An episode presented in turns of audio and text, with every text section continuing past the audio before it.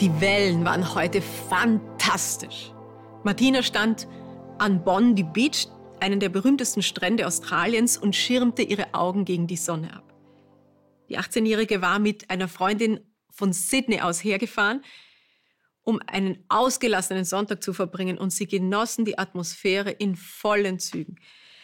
Sie waren mit ihren bunten Strandtüchern am Ufer entlang gelaufen, hatten in der Brandung mit einem Wasserball gespielt, sich an der Bar einen Cocktail und ein bis zwei Bier genehmigt und sich träge die Sonne auf den Bauch scheinen lassen.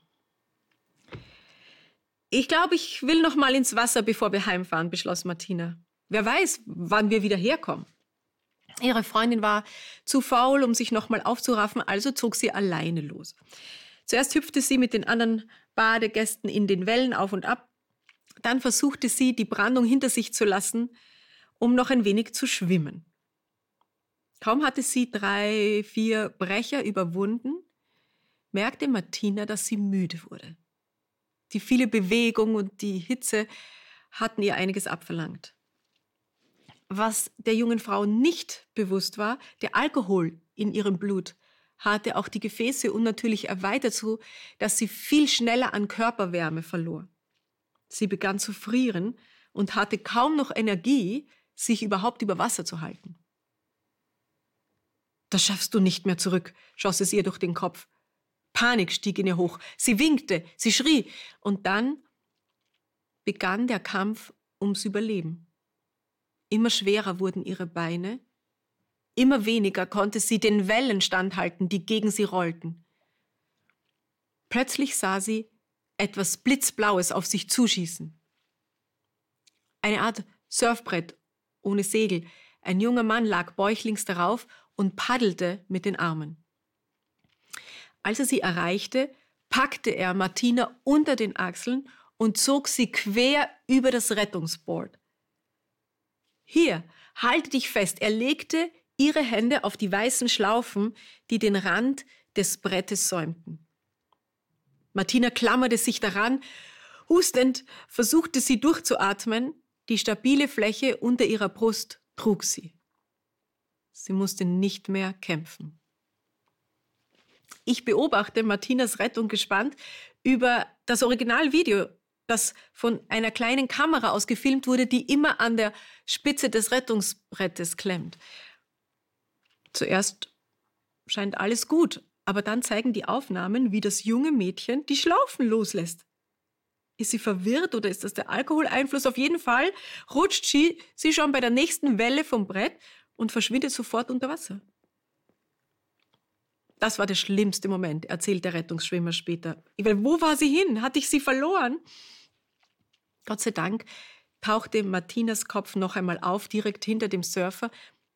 Diesmal schob er ihren gesamten Körper längs vor sich auf die Tragfläche.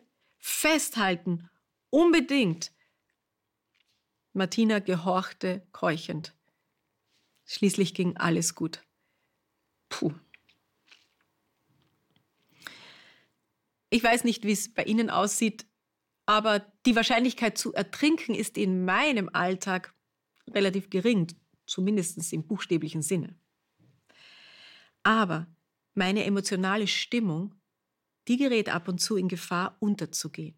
Also wenn die Umstände sich verschlechtern ein, zwei Widrigkeiten, die halte ich noch ganz gut aus.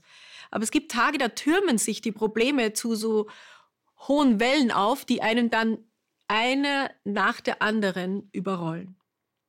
Man hat nicht gut geschlafen, fühlt sich morgens wie gerädert. Die Kids stehen schlecht gelaunt auf, streiten schon vor dem Frühstück, reagieren auf Aufheiterungsversuche mit Ablehnung.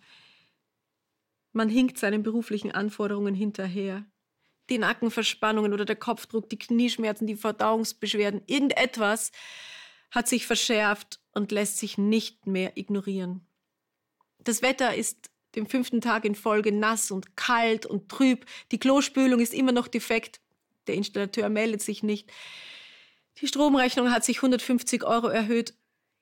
Und, und, und da kann man strampeln, wie man will es ist einfach anstrengend, stimmungsmäßig oben zu bleiben. Aber mittlerweile versuche ich gar nicht mehr gegen jeden Verdruss anzukämpfen.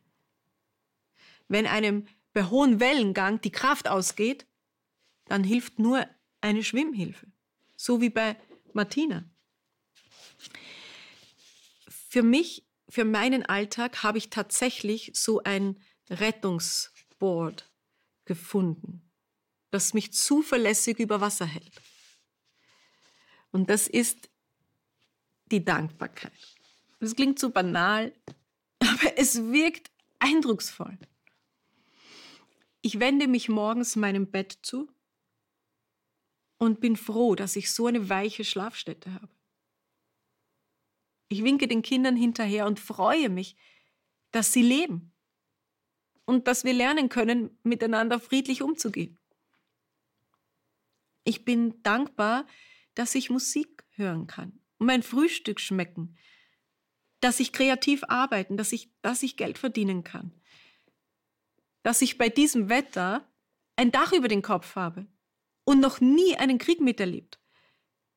Und dass ich durch Jesus Christus die Gewissheit habe, dass es einmal keinen Krieg mehr geben wird.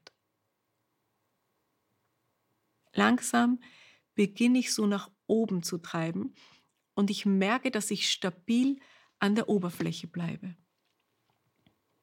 Ich muss nicht strampeln, ich halte mich schlicht an den dankbaren Gedanken fest und die tragen mich. Haben Sie das schon ausprobiert? Shabbat Shalom.